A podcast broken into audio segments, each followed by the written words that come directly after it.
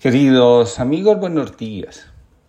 Comparto con ustedes la reflexión del día de hoy titulada La vida pesa más que el cántaro de agua. La mujer samaritana lleva un cántaro cuando se acerca al pozo para llenarlo de agua. El cántaro tiene varios significados. El cántaro podría ser el símbolo del útero. También puede representar la vida fecunda. El cántaro puede ser el símbolo del cuerpo y el agua del espíritu que lo pone en marcha, en movimiento. Un cántaro roto representa la muerte, el punto final de la existencia.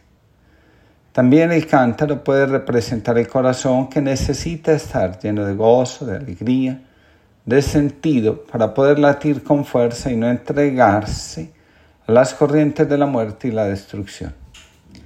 El cántaro utilizado como figura poética representa al anciano que no tiene oportunidad de disfrutar la vida.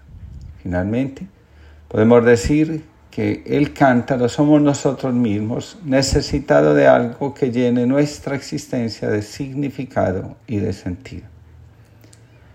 El cántaro también puede representar el valor personal, aquello que nos distingue como seres individuales. En la Biblia, el cántaro tiene varias representaciones. Por ejemplo, en Génesis 24, 18 representa provisión y hospitalidad. En Primera Reyes 17 representa la provisión de Dios en tiempos difíciles y de desesperación. En Jeremías 19 el cántaro roto representa el juicio de Dios sobre el pueblo. En Marcos 2.22 el cántaro hace referencia a la necesidad de permitir que la palabra de Dios anunciada por Jesús transforme la vida. En Marcos 14.3 representa la abundancia del corazón y el anhelo de entrega a un amor verdadero. En Juan 2 el cántaro representa la vida transformada por la palabra que Jesús pronuncia. Duque Taber escribe. En las escrituras, el cántaro a menudo representa provisión para sustentar la vida y hospitalidad generosa. Dios puede llenar milagrosamente los cántaros que se derraman en servicio y adoración a Él. Los cántaros, como artículos domésticos comunes, ilustran que Dios se preocupa por las necesidades prácticas cotidianas. La fragilidad y el rompimiento de los cántaros pueden simbolizar tanto nuestra vulnerabilidad humana como el duro juicio de Dios. Derramar cántaros representa la devoción a Cristo y el desbordamiento de la gracia de Dios y del Espíritu Santo. Había una vez un campesino que cada día andaba largos kilómetros para recoger agua de la fuente más cercana y transportarla a sus allegados. El hombre caminaba cada día portando en sus hombros dos vasijas apoyadas sobre un palo. Las vasijas, al igual que él, no eran inmunes al paso de los años y también habían ido envejeciendo y deteriorándose con el paso del tiempo. Una de las vasijas había resultado más castigada con los continuos viajes del hombre y hacía tiempo que se había agrietado, lo que hacía que perdiera cada vez más agua en los trayectos. Cierto día, la vasija agrietada le dijo al hombre, no sé si te has dado cuenta de que hace ya un tiempo que tengo grietas y que no sirvo para mucho. Mientras la otra vasija hace largos y largos kilómetros llevando toda la cantidad de agua que le echas, yo, sin embargo, pierdo cada día más de la mitad del agua por el camino. Creo que lo mejor para ti sería que me abandonaras y me cambiaras por otra vasija que hiciera la labor que tú te mereces. El hombre se paró, dejó con delicadeza las vasijas en el suelo y le dijo a la vasija agrietada, ¿tú te has podido fijar en lo que ha pasado desde que te empezaste a agrietar hasta la fecha de hoy?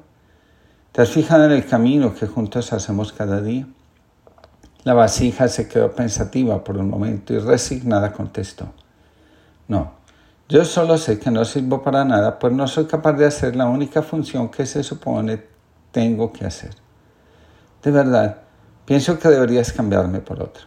El hombre la miró fijamente y le dijo a la vasija, escucha atentamente, vieja amiga. Cada día, desde que te empezaste a gritar por el lado derecho de mi hombro, por todo el camino que juntos recorremos, Planteo unas semillas que, como podrás comprobar, no solo me alegran el paseo cada día con los colores y olores que desprenden las plantas, sino que además han dado sus frutos me permiten a mí y a otros recogerlos y llevar alimentos a nuestras familias. Y gracias a qué, ¿sabes a qué? Gracias al agua que tú misma has ido derramando por el camino. La canción Deseo de la Samaritana dice lo siguiente. Me pesa más la vida que este cántaro de barro cargado entre mis brazos con el agua rebosando. Ojalá pudiera abrazar mi vida así para encontrar la paz, para ser feliz. Escribe Carlos del Valle. Todo el mundo sabe qué es la sed. Más de una vez la hemos tenido y no tenerla significa estar muerto. Esta necesidad que nos acomuna a todos que nos iguala a todos. Sirve para tocar otra realidad más honda y que nos puede golpear también a todos. La de una sed que no se apaga, la de la insatisfacción. La insatisfacción es una cosa un poco pegajosa. Como la toque ya no te la despegas de los dedos.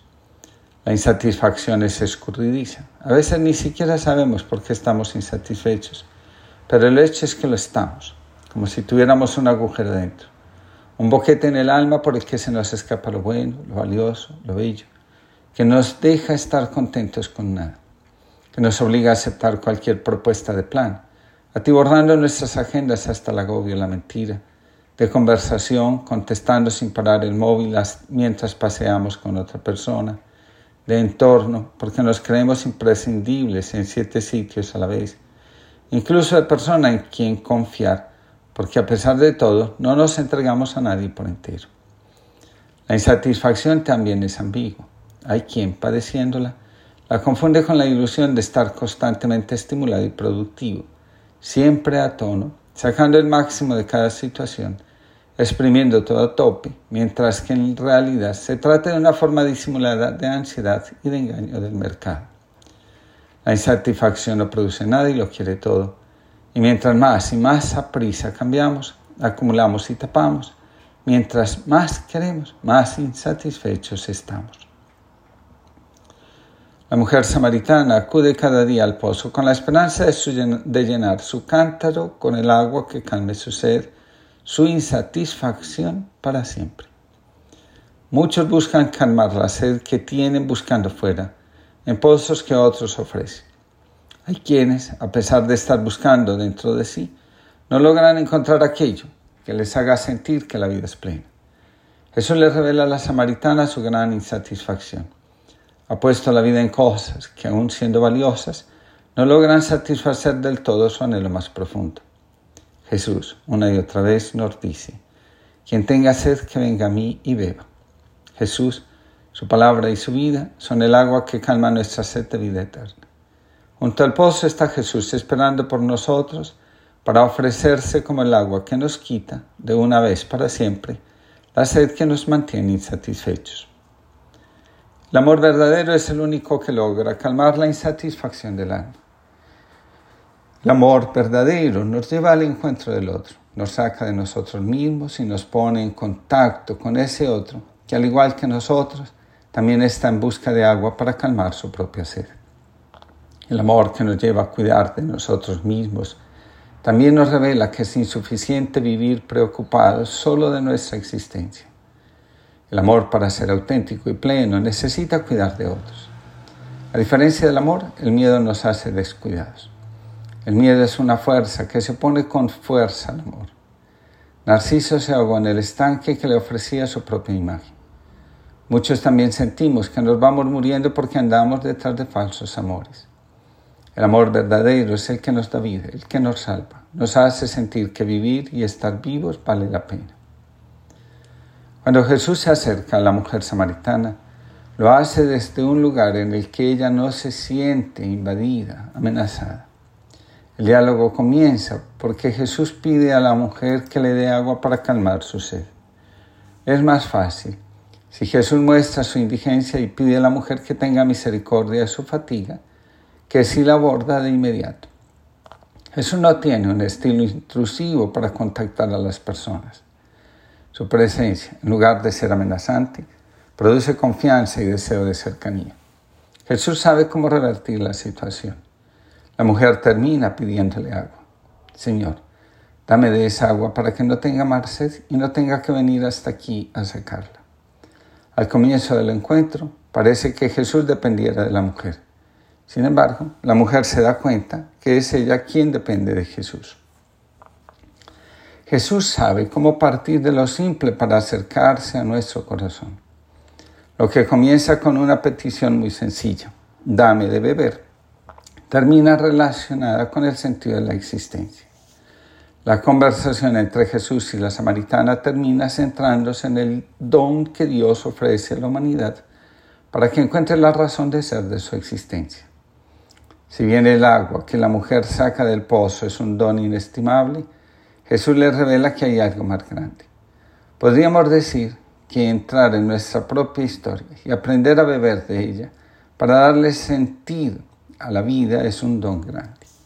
Pero descubrir que nuestra vida está inexorablemente unida a Dios es un don mayor que con toda seguridad trae más plenitud que el solo autoconocimiento. No desistas, Señor. Sigue insistiendo en venir a nosotros en hacerte vecino del dolor y de la lágrima. Ven más cada mañana, nunca dejes de acercarte. Sucede que la arcilla es así, que está rajada de añoranza y de amor, y nuestro cántaro se nos queda sin sol, se cuela el agua hacia ti. Sigues empeñado, a pesar de nosotros y la aurora, viniendo a nuestra sed. Llegará un día en que todo estará como tú quieras. Valentín Arteaga. Que tengamos todos una linda jornada. Y hoy, que la iglesia celebra el ángel de la guarda, que sintamos que junto a nosotros está esa dulce compañía que no nos desampara ni de noche ni de día.